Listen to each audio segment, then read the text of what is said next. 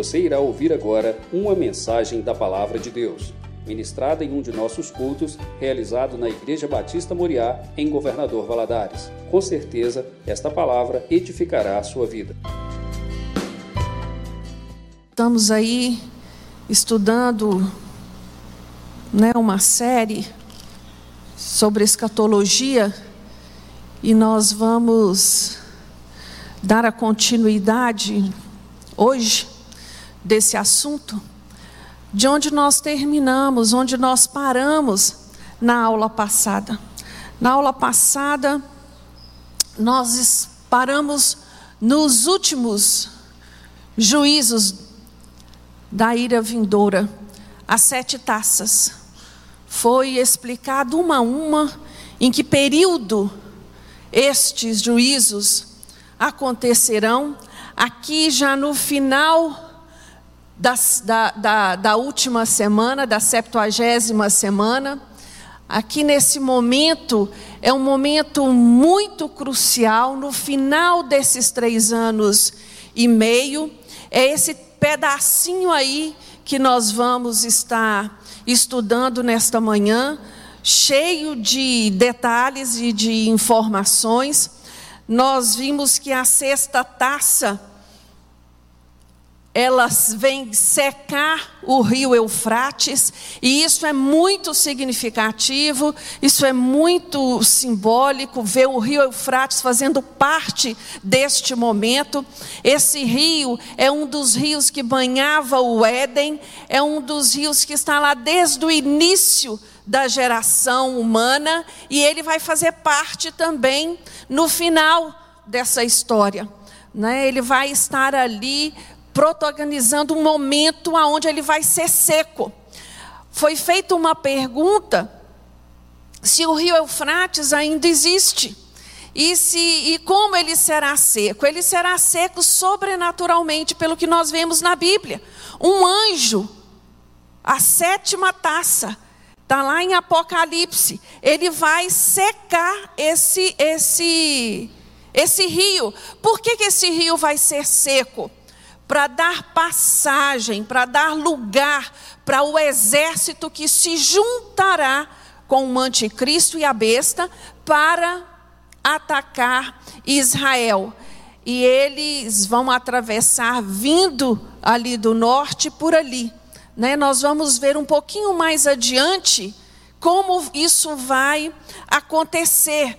Então, respondendo à pergunta, de quem assistiu à aula passada, o rio Eufrates existe até hoje e ele vai se secar desta forma, né? Apocalipse 16, 12 nos diz assim: que o sexto anjo derrama sua taça sobre o grande rio Eufrates e a sua água secou. Irmãos, quando nós olhamos para todos estes eventos, nós estamos falando de eventos sobrenaturais. São eventos que o homem nunca vivenciou, ele nunca viu. A sétima taça, que é a última dessa série de juízos, quais foram os juízos? Os selos, as trombetas e as taças. A última taça, abre a sua Bíblia em Apocalipse 16, por favor, e mantenha ela aberta aí. A partir do versículo 17, nos fala: o sétimo anjo derramou a sua taça no ar. E saiu grande voz do templo do céu, do trono, dizendo: Está feito. E houve relâmpagos, houve vozes, trovões e um grande terremoto, como nunca tinha havido desde que há homens sobre a terra. Tal foi o terremoto, forte e grande. Esse terremoto descrito aqui, ele vai encontrar, ele vai se achar em toda a superfície da terra. Se você continuar a sua leitura no versículo 19, vai dizer assim: olha, a grande cidade fendeu-se em três partes, e as cidades das nações caíram. Deus se lembrou da grande Babilônia para lhe dar o cálice do vinho da indignação da sua ira. Todas as ilhas e montes desapareceram. Vai haver uma mudança na superfície da terra, já preparando a terra para o milênio. Então, isso que está sendo é, é, é, é profetizado aqui, não é um, um, uma coisa simples e comum. A própria Bíblia assim cabe de dizer que desde que o homem habita a terra, nada parecido aconteceu. Como vai acontecer aqui nesse terremoto. E eu acho interessante quando ele fala das cidades das nações. As cidades das nações, elas, elas cairão. Eu não sei, assim, quando você pensa em cidade das nações, não necessariamente seja as capitais, os grandes, mas os grandes centros sim. Quando você pensa na nação dos Estados Unidos, qual cidade vem à sua mente? Nova York. Não é ela que representa os Estados Unidos?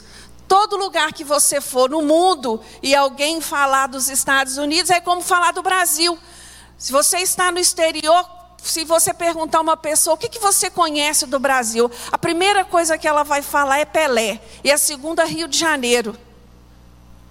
Então, existem cidades que referenciam a sua nação. E estas cidades, elas cairão com esse grande terremoto. Elas serão destruídas. Então, a abrangência do que está sendo dito aqui é muito grande.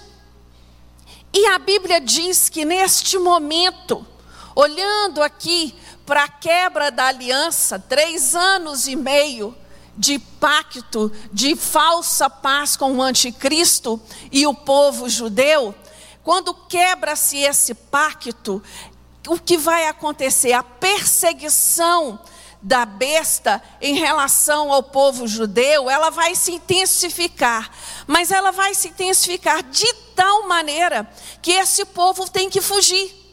E o remanescente de Israel, aqueles que não se curvaram a esse, a esse anticristo, eles vão fugir para o deserto. A palavra de Deus nos fala lá em, em, em, em Isaías 16, 4, que eles vão habitar em Moabe, eles vão habitar ali naquela região, e tudo indica que aquela região vai ser poupada, justamente para abrigar estas, este, este povo, esse remanescente. Apocalipse 12, 6 nos diz que a mulher fugiu para o deserto, onde, onde já tinha lugar preparado por Deus.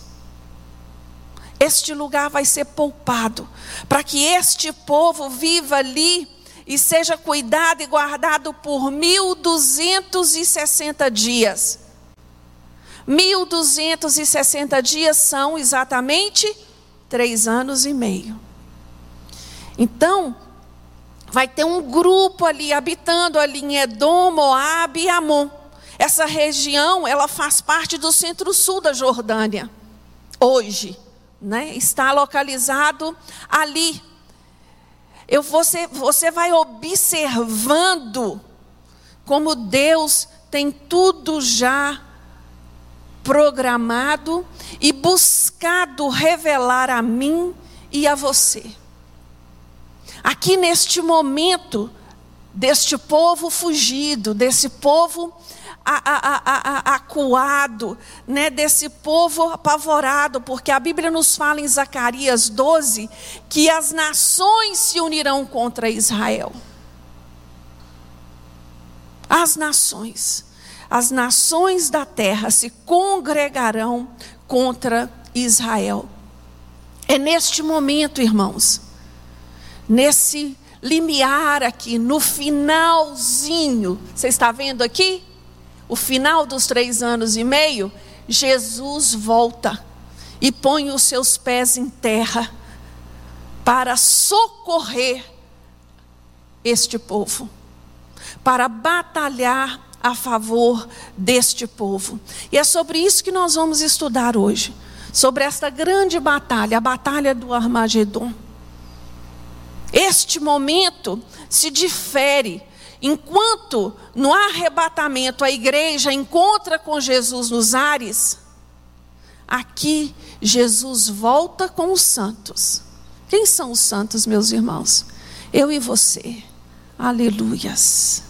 Jesus volta com os santos para defender, para batalhar contra este exército liderado né, pela besta para, para uh, lutar contra o povo de Deus. É interessante nós pensarmos que, no primeiro momento, este exército não está indo lutar contra Jesus. Eles estão indo destruir Israel, porque Satanás sabe de todos os planos que Deus tem para aquele povo. O primeiro intuito é esse. Mas a Bíblia diz que quem vai defender este povo é o próprio Jesus. Ele estará ali, montado no seu cavalo, vestido com as suas vestes e a sua espada. E nós vamos ver os detalhes desta batalha em Zacarias, no capítulo 14. Abre a sua Bíblia lá para você ver a maneira como isso vai acontecer.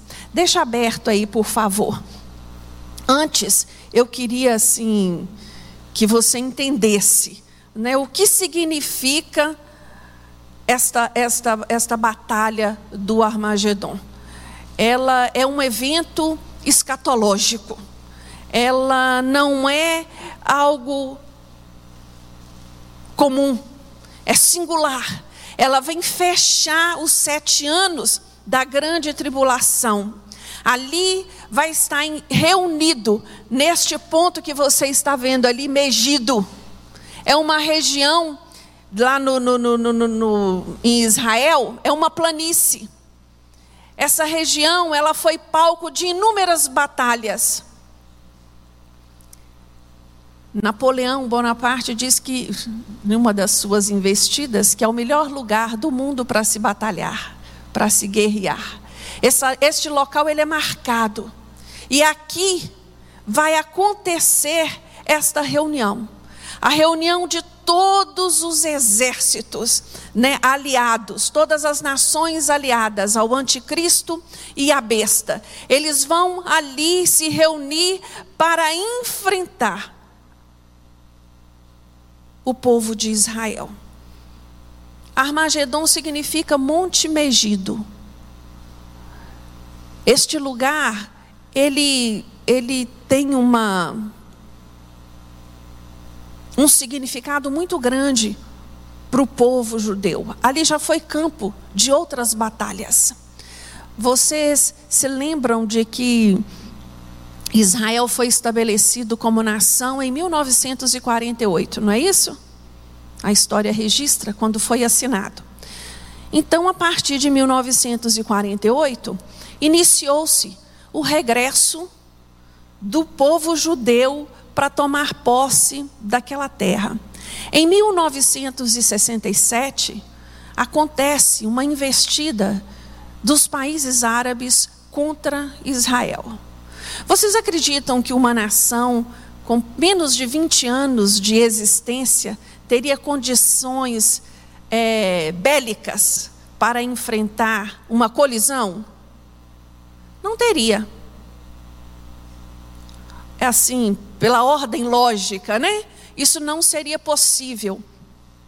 Mas a história registra que esta batalha, ela durou apenas seis dias e Israel saiu vencedor. Israel amplia os seus territórios nesta batalha, conquistando regiões que não tinham sido dadas a eles na, na, quando foi assinado o, o, o, o tratado, né, reconhecendo este povo como nação. E aqui nós temos um, um só uma, um, um exemplo de como essa batalha foi como foi diferente o, o, o, o poder bélico. Enquanto os, os, a colisão árabe possuía 100 mil homens,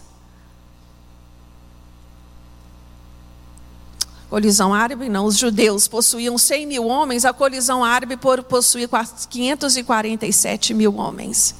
Enquanto os judeus possuíam 300 aviões, a colisão possuía 957. Vocês estão percebendo o disparate? Mas há um documentário novo na televisão sobre no Netflix, é, mais certo, né? Sobre Shimon Peres. Esse homem está na história de Israel desde aquele momento aonde foi assinado esse acordo e ele volta para Israel com seus pais. E lá ele tem um registro muito assim interessante sobre esta batalha. Testemunhos de centenas de soldados árabes se rendendo a um soldado judeu. Isso é registro, isso não, não, não, não, está na Bíblia, isso é registro histórico. E estes soldados, eles dão testemunho de que tinham visto um batalhão, que tinham visto um exército. Então, irmãos, o que está para acontecer em Apocalipse, a previsão do juízo de Deus, não é nada que não aconteceu, não é nada impossível para nós entendermos, para nós crermos. Quando nós olhamos na palavra de Deus, lá em 2 Reis 19, 35, tem uma batalha registrada ali, onde Ezequias, o rei Ezequias, um anjo luta por ele. E a Bíblia registra que esse anjo matou 185 mil homens do exército inimigo. Então, quando nós olhamos para a Bíblia, está com a sua Bíblia aberta aí em Zacarias, capítulo 14. Zacarias, ele vai prever esta batalha. Ele vai profetizar a respeito deste, deste tempo. E ele vai dizer assim: olha, no versículo 5: Fugireis pelo vale dos meus montes, porque o vale dos montes chegará até Azel. Fugireis assim como fugistes do terremoto nos dias de Uzias, reis de Judá. Então virá o Senhor, o meu Deus, e todos os santos com ele Naquele dia não haverá luz, nem frio, nem geada. Será um dia singular, conhecido do Senhor. Não será nem dia nem noite. Quando a tarde chegar, haverá luz. Naquele dia também correrão de Jerusalém águas vivas, metade delas para o mar oriental e a outra metade para o mar ocidental. No verão e no inverno sucederá isso. O Senhor será rei sobre toda a terra naquele dia. Um será o Senhor e um será o seu nome. Toda a terra em redor se tornará em planície, desde Jebá até Rimon, ao sul de Jerusalém. Ela será exaltada e habitada no seu lugar, desde a porta de Benjamim até o lugar da primeira porta, até a porta da esquina, e desde a torre de Ananael até os lagares do rei. Habitarão nela e já não haverá maldição. Jerusalém habitará segura. Isso aqui ele já está descrevendo após, né? Aqui ele vai dizer como que vai acontecer essa batalha. Versículo 12. Esta é a praga com que o Senhor ferirá todos os povos que guerrearão contra Jerusalém. A sua carne será consumida, estando eles de pé, e lhes apodrecerão a língua na sua boca. Naquele dia também haverá da parte do Senhor uma grande confusão entre eles. Cada um agarrará cada mão do seu próximo, cada um levantará a sua mão contra o seu próximo. Pensa que coisa assustadora. Ainda quando estiverem de pé, eles serão feridos por uma praga, que a carne será consumida. Serão mortos ali mesmo. Não vai haver eh, tiro de canhão daqui, tiro de canhão dali. Jesus vai se interpor e a palavra de Deus nos fala que ele vai colocar os seus pés na terra. E naquele instante, o povo judeu reconhecerá aquele que eles haviam trespassado. Irmãos, nós estamos estudando escatologia. Já tem alguns dias, já tem cinco, seis domingos, pastor? É, não é? Que nós estamos estudando este assunto. Um assunto que que não é pequeno, é um assunto denso, por isso buscamos sempre estar voltando né, nele. Foi feita uma pergunta naquele aplicativozinho se só os judeus ou se só os cristãos serão salvos no, na grande tribulação. E se quem nunca ouviu falar de Jesus será salvo também. Como já foi falado aqui outras vezes, essa septuagésima semana ela está tratando com quem? Com o povo judeu, especificamente e com todos, com toda a raça humana, com terra, até com a Terra, até com o planeta Terra, ele está sendo tratado. Né? Então, nós temos que distinguir que desde Jesus há judeus convertidos em Cristo Jesus, individualmente falando, até os dias de hoje. Este momento aqui é uma conversão nacional. É todo o povo reconhecendo Jesus como redentor, como Messias, como prometido não é a respeito mais de um ou outro. Se você for, onde você for, você vai encontrar, onde tem colônias, né? Concentradas de mais judeus, você vai encontrar, vai acontecer, vai ter de um ou outro judeu convertido a Jesus. Isso é fato. Mas aqui, neste tempo, no momento aqui, dessa, dessa, dessa, desse exército se levantando contra Jesus, contra o povo de Israel, aqui vai haver uma, um, um reconhecimento nacional, uma comoção. Este povo vai entender quem é Jesus. Dentro do, do, do, do judaísmo, há um segmento muito radical que é contra a formação do Estado judeu, porque eles esperam o Messias para essa formação. Eles aguardam o Messias para que esse reino seja estabelecido.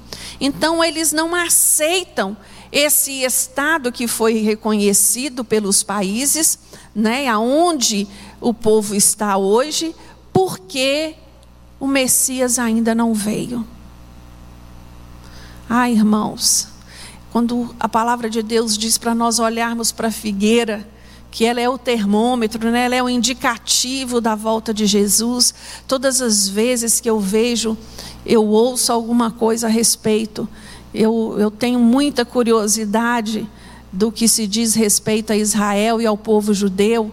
Você vai vendo que Jesus está aí às portas a cada dia mais. Não é tempo de ficar pensando, mas será que eu deixo para me salvar lá na grande tribulação? Porque você vai ouvindo as perguntas, parece que é esse o questionamento. Se hoje, vivendo como nós vivemos, vou falar do Brasil, um país que até hoje vive em paz, tem liberdade para abrir as portas da igreja, você tem liberdade para ir e vir, você tem liberdade para cultuar, né, fazer seu culto congregacional. Você tem liberdade. Ninguém passa jogando pedra na igreja, ninguém joga pedra na sua casa porque você é crente, ninguém ameaça a sua vida porque você é cristão, né? Então nós somos livres, vivendo neste ambiente de liberdade, com o Espírito Santo de Deus trabalhando no meio da igreja como ele tem trabalhado, né? A, a, a, graça do Senhor sendo derramada sobre nós, a misericórdia dele nos alcançando a cada dia. Você há de convir que cada dia que passa as pessoas têm endurecido mais o coração para Jesus, imagina neste tempo. Imagina este momento da história especificamente, com uma perseguição, com uma catástrofe atrás de catástrofe, tudo num período curto de tempo. A Bíblia nos diz que essas sete taças elas serão derramadas no limiar, no finalzinho ali da grande tribulação. Se não fosse tão curto período, ninguém iria sobreviver.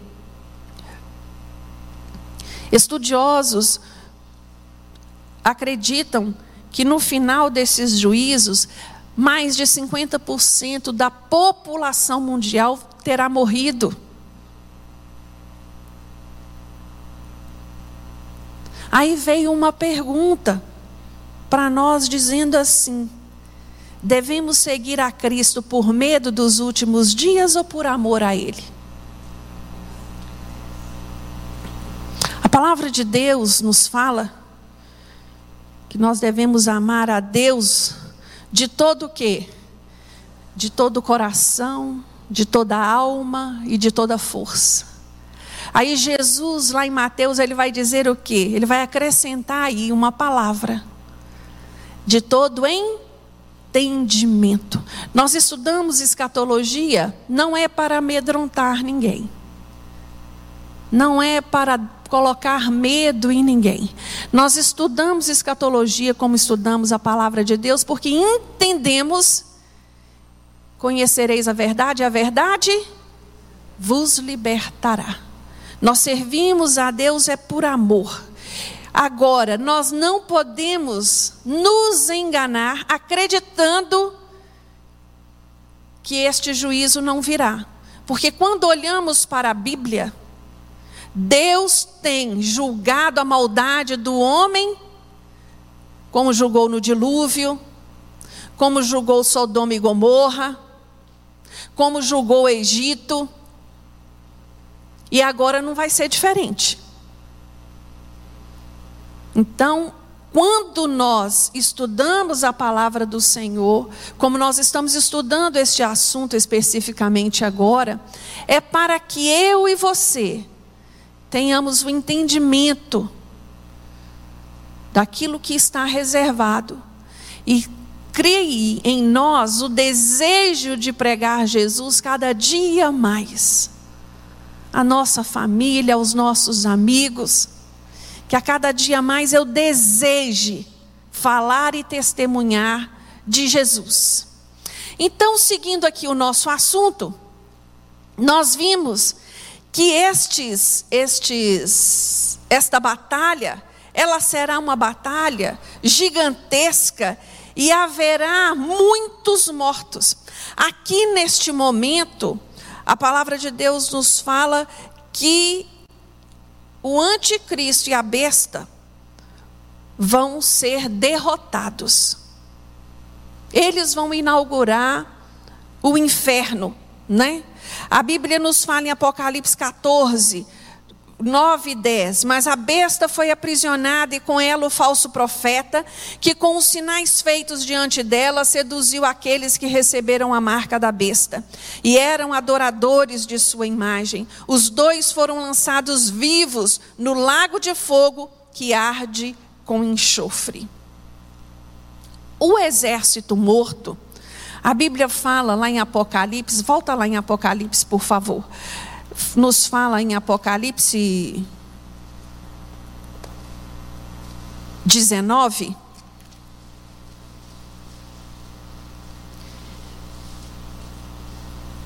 Que Jesus vence essa batalha ah, no versículo 15 diz que da sua boca saiu uma espada afiada para ferir com ela as nações. Eu imagino que seria, vai ser com apenas uma palavra. E essas pessoas, este exército vai morrer. E aqui a Bíblia vai dizer, no versículo 17, que João vê um anjo em pé no sol o qual ele clama com grande voz a todas as aves que voam pelo meio do céu: Vinde, Ajuntai-vos para a ceia do grande Deus, para comerdes carnes de reis, carnes de poderosos, carnes de cavalos e seus cavalheiros, carnes de todos os homens livres e escravos, pequenos e grandes. Nós nós sabemos que existem aves que viajam de um polo ao outro. Isso a gente vê nesses documentários sobre animais e, e, elas têm essa, essa capacidade. E aqui elas vão ter uma capacidade diferente, porque vão ser aves específicas, aves que comem carne podre, aves de rapina elas vão ser conclamadas por este anjo. Vão ser tantos mortos ali. Nós vimos na aula anterior o número deles. Vocês se lembram quantos são? Duzentos milhões. Está lá no capítulo 9. 200 milhões de cadáveres ali, tem como enterrar? Tem como lidar com isso? Não. Então, vão vir estas aves de todos os lugares para fazer uma faxina, para fazer uma limpeza naquele terreno, para comer todas estas carnes descritas aqui no versículo no capítulo 19, a partir do versículo 17. Isso, querendo eu ou não acreditar, a Bíblia diz que vai acontecer. E isso nós temos, nos mostra Jesus caminhando para essa grande vitória e nós ao lado dele, quanto a sua igreja, quanto os santos de Jesus. Após este tempo aqui, depois dessa batalha, após esta luta tão ferrenha, né, desse levante tão tão tão grave, virá o próximo passo, que é o julgamento das nações. E nós precisamos entender direito como esse julgamento vai acontecer, porque o julgamento das nações não é o julgamento do grande trono branco que vai acontecer no final do milênio. Esse julgamento das nações, no campo das ideias, como diz o pastor, nós entendemos que vão ser representantes representantes de países, representantes de tribos, que irão diante de Jesus para serem julgados, que estarão ali para, para, para receber o julgamento de Cristo, para nós entendermos né, como esse julgamento acontecerá. Mateus 25, 32 nos diz assim: todas as nações se reunirão diante dele. E ele separará um dos outros, como o pastor separa dos bodes as ovelhas. Aqui nós entendemos que estes, estes, estas nações que se comportaram como bode, é que tipo de nação? Que foram contra Israel. Se nós olharmos para o nosso país, para o Brasil, até os dias de hoje, Deus permita que ele continue assim, o Brasil ele é um aliado de Israel. Nosso governo, né, até os dias de hoje, ele olha para Israel com um olhar de parceria, reconhecendo né, aquele país, ajudando, tendo interesses comuns. Então, se este julgamento acontecesse agora, o Brasil seria reconhecido como o quê? Como ovelha. Né? Se o nosso o, o representante do Brasil estivesse participando desse julgamento hoje, este julgamento ele vai determinar quais as nações que vão entrar e fazer parte do milênio. Aquelas que não passarem neste julgamento, elas serão exterminadas ali mesmo. Elas deixarão de existir ali mesmo, neste julgamento. Então, às vezes, irmãos, a gente escuta muito, muito cristão falando, né? Não, eu não, não gosto de política, eu não gosto de ouvir falar de política, eu não gosto disso, eu não gosto daquilo, mas nós temos que estar atentos, nós temos que estar informados. Não estou falando de fanatismo, eu estou falando de informação. Nós temos que estar conscientes. Nosso país esse ano passa por eleições. Eu, como cristão, eu não posso dizer assim, eu vou anular meu voto. Ah, eu não quero saber.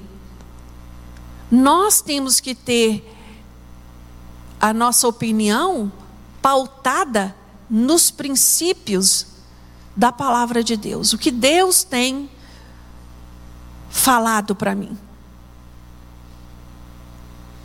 Os líderes todos eles vão prestar conta ao Senhor. E nesse dia que eles terão que se apresentar a Ele, neste momento, tanto o anticristo como a besta já foram derrotados. Satanás será aprisionado. Satanás será aprisionado e lançado no abismo. Ele ficará ali preso durante todo o milênio. nós eh, a população que for que passar por este julgamento e for aceita Deus vai Jesus vai separar, né, bode para lá, ovelha para cá. Ovelhas, entrem para o gozo. Entre para o reino, né? Nós nós a base desse juízo será essa: as nações que têm tratado Israel como irmãos, as nações que têm olhado para Israel e visto como irmãos. Joel 3, 2 nos diz assim: Congregarei todas as nações e as farei descer ao vale de Josafá Ali com elas entrarei em juízo por causa do meu povo e da minha herança, Israel, a quem espalharam entre as nações, repartindo a minha terra. Esse vale de Josafá, ele não existe ainda, geograficamente falando. Ele vai surgir após este grande terremoto que vai acontecer.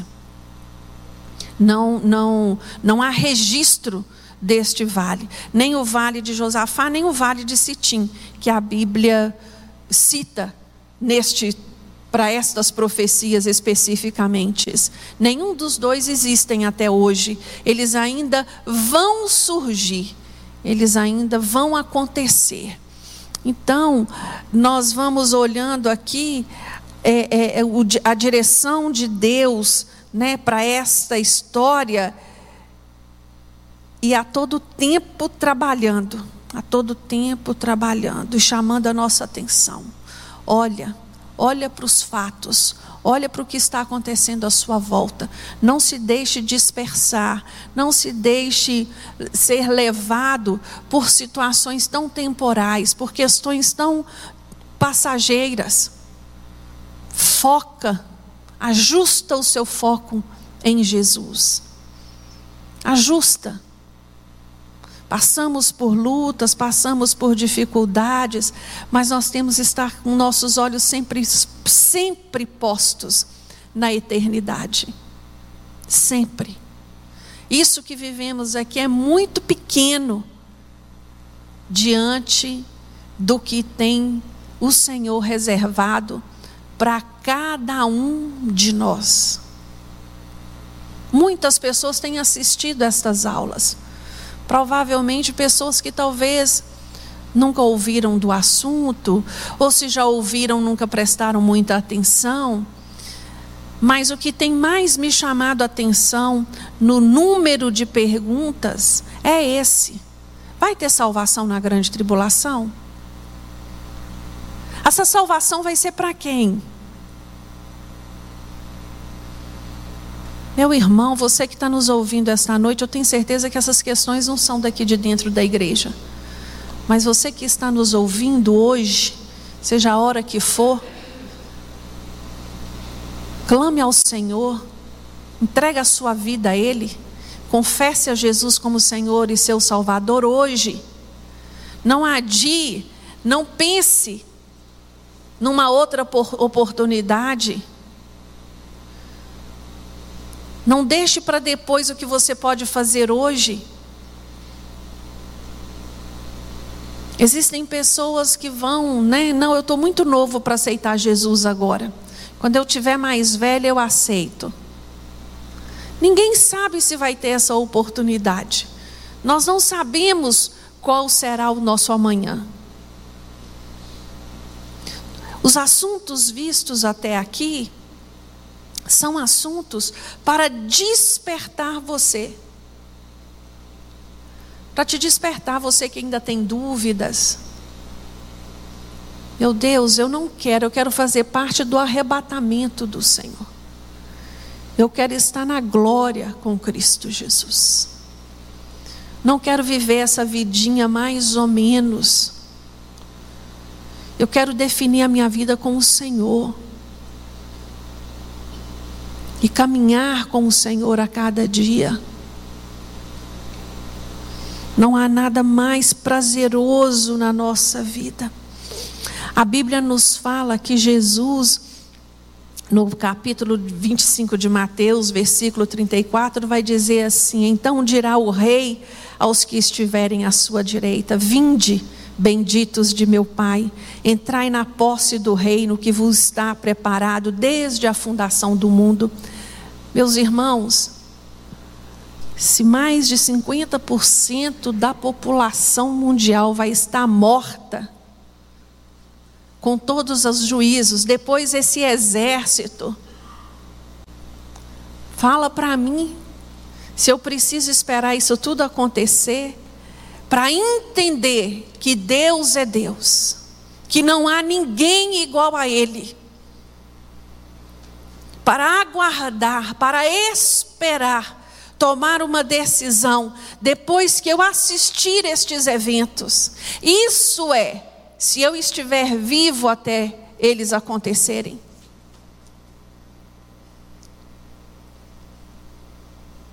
O dia é hoje. A hora é agora.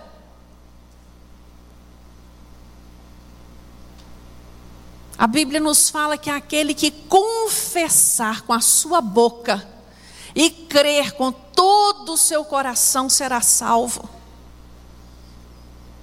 É hora de confessar Jesus, aquele que ainda não o fez. Existem muitos questionamentos a respeito do milênio. Para que, que Jesus vai pisar na terra de novo? Para que Jesus vai fazer isso? Para que Jesus vai fazer aquilo? Promessa. Cumprimento de promessa. Nenhuma das promessas do Senhor até hoje voltaram, foram, voltou atrás, foram anuladas. Ele promete ao seu povo este período de governo mil anos com ele reinando sobre este povo. A palavra de Deus nos fala em Mateus 25, 34, como eu li para vocês, né?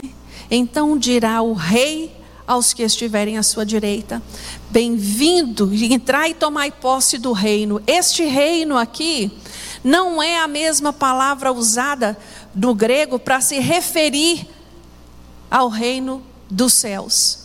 Este reino é literal, é o reino na terra, é o reino milenar, o reino que o povo judeu aguarda. Desde a promessa feita a Abraão, a qual território eles iriam ocupar, a extensão do reino que eles iriam ocupar, desde lá, este povo aguarda. Foi passando geração e geração, geração, geração após geração, e eles têm sido alimentados nesta esperança de aguardar a implementação desse reino. Eu gostaria que você abrisse a sua Bíblia comigo em 1 Tessalonicense 5, 22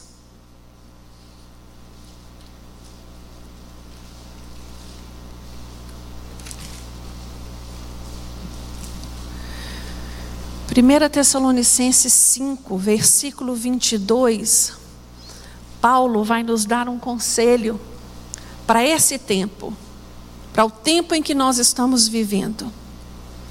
Abstende-vos de toda espécie de mal.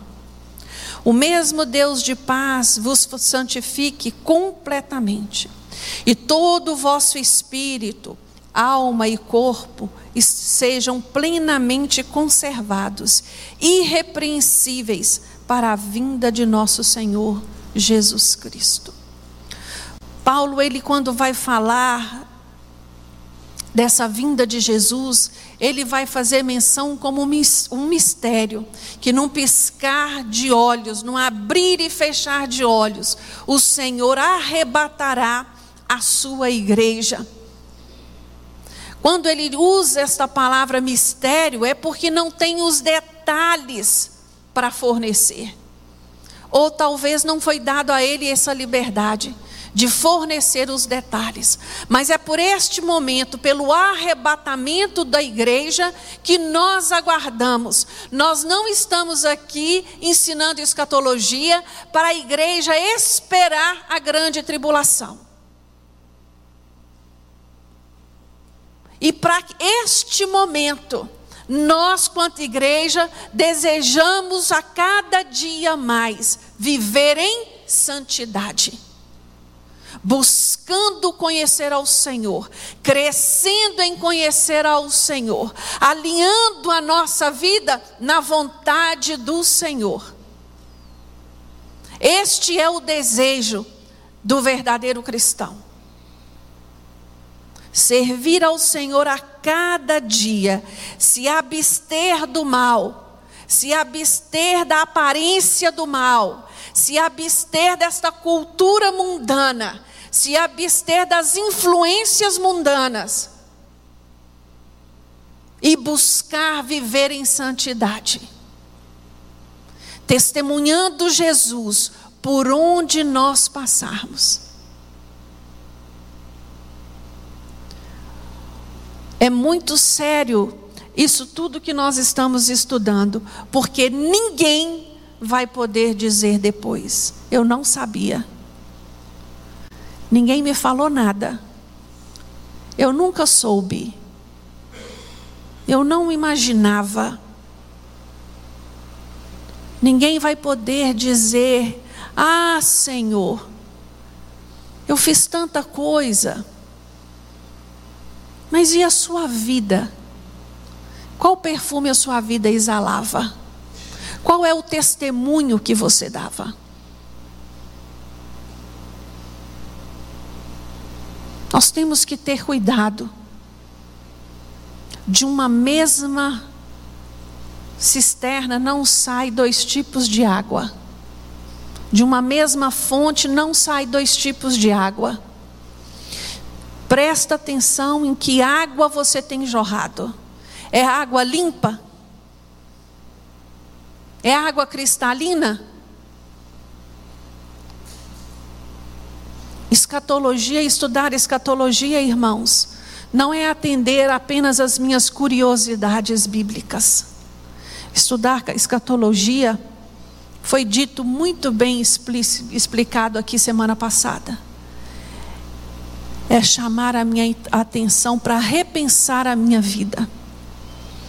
Repensar como eu estou vivendo. O que eu tenho feito. Como eu tenho feito. Estamos vivendo uma época de pessoas angustiadas, de pessoas abatidas, de pessoas desanimadas. E se você for conversar com elas, as frustrações são sempre as mesmas. Sempre. Frustração por não ter aquilo que gostaria de ter, frustração por não ser aquilo que idealizou ser.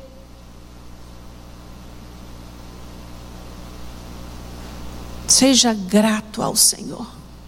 Grato porque um dia Ele te alcançou. Grato porque um dia Ele escreveu uma nova história para a sua vida. Aleluias. Vamos ficar de pé? Tem alguma coisa a acrescentar, pastor?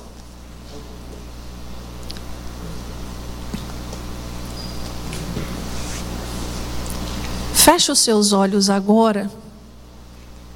Todas as vezes que eu estudo a palavra de Deus, eu faço esse exercício comigo mesmo. Todas as vezes que eu paro para meditar na palavra do Senhor, eu peço a Ele que me ajude a aplicar na minha vida aquilo que eu tenho estudado aquilo que eu tenho aprendido da parte dele. Porque estudar a Bíblia e ela ficar só no meu intelecto, só no meu conhecimento, e não fazer diferença na minha vivência, no meu dia a dia, não muda nada.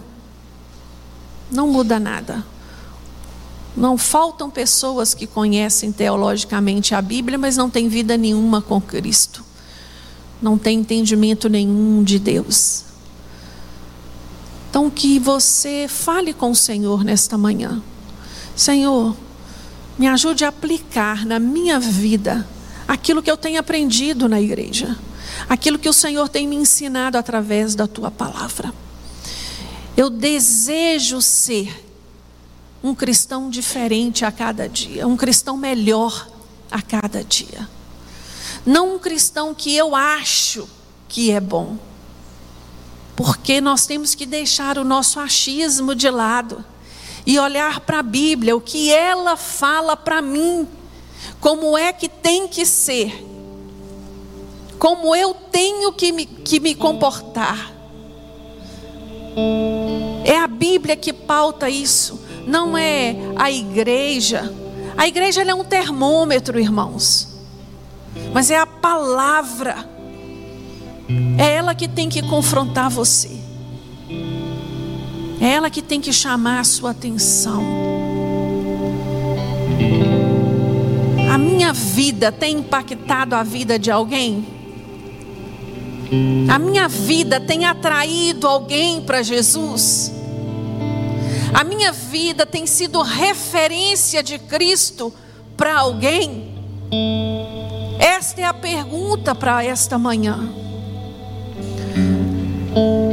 Te louvamos, Deus, e te damos graças por este período aqui na tua casa. Deus, muito obrigado. Obrigado pela tua misericórdia, obrigado pela tua graça. Obrigado pelo teu infalível amor que tem nos alcançado a cada dia. Nós entendemos que é por nos amar demais que o Senhor tem nos despertado para aquilo que aguarda o fim. Para que possamos, meu Deus, fazer uma análise de nós mesmos, olhar para dentro de nós e apresentar ao Senhor aquilo que precisa ser corrigido, aquilo que precisa ser mudado. Senhor, quanto igreja, nesta manhã, nós declaramos o quanto ansiamos pela tua volta. Por isso, meu Deus, trabalha em nós, Trabalhe através de nós. Que sejamos, meu Deus, o exalar do bom perfume de Cristo. Que tenhamos testemunho de vida. Que da nossa boca flua águas cristalinas. Que alcance o sedento. Que alcance o desesperado. Ah, Deus. Trabalha na vida de cada um dos meus irmãos. Trabalha na vida daqueles que têm nos ouvido através dos canais da internet. Ó Espírito Santo de Deus, aquele que convence o homem do pecado, trabalha na mente e no coração deste homem endurecido. Ah, Deus, quebra, Senhor, a cerviz, quebra o orgulho. Tira, Deus, tudo aquilo que não provém do Senhor no nome de Jesus. Nos ajuda, Senhor, a viver uma vida cada dia mais em santidade. Uma vida que agrade ao Senhor uma vida em que o Senhor possa olhar para nós e dizer: Eu me agrado, eu me agrado. Ah, Deus, nós queremos te servir, Senhor, por interesse de coração. Por isso oramos a Ti nesta manhã. Nos capacita, ó Espírito Santo de Deus, a cada dia. Se conosco no restante deste dia. Vá adiante de nós nos abençoando. É o que oramos a Ti no nome de Jesus. Amém. Deus abençoe seu domingo.